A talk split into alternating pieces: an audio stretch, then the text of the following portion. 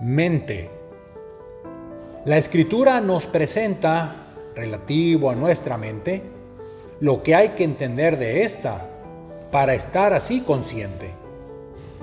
Cuando uno se bautiza, sepultado después en Cristo, siendo que ahí nuestra vida adquiere un nuevo camino.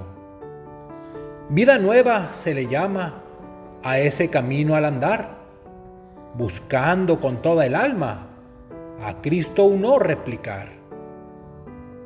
Viejo hombre que uno era, con sus vicios y pecados, debe dejarlo ahora fuera, haciendo todo eso a un lado.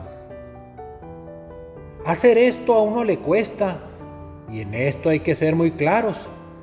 Sacrificio Dios espera, el cual es perfecto y santo.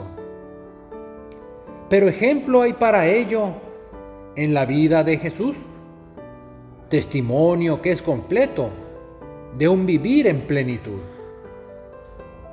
Avancemos el camino mientras Dios trabaja en uno. De esta mente es su destino, ser divina en grado sumo.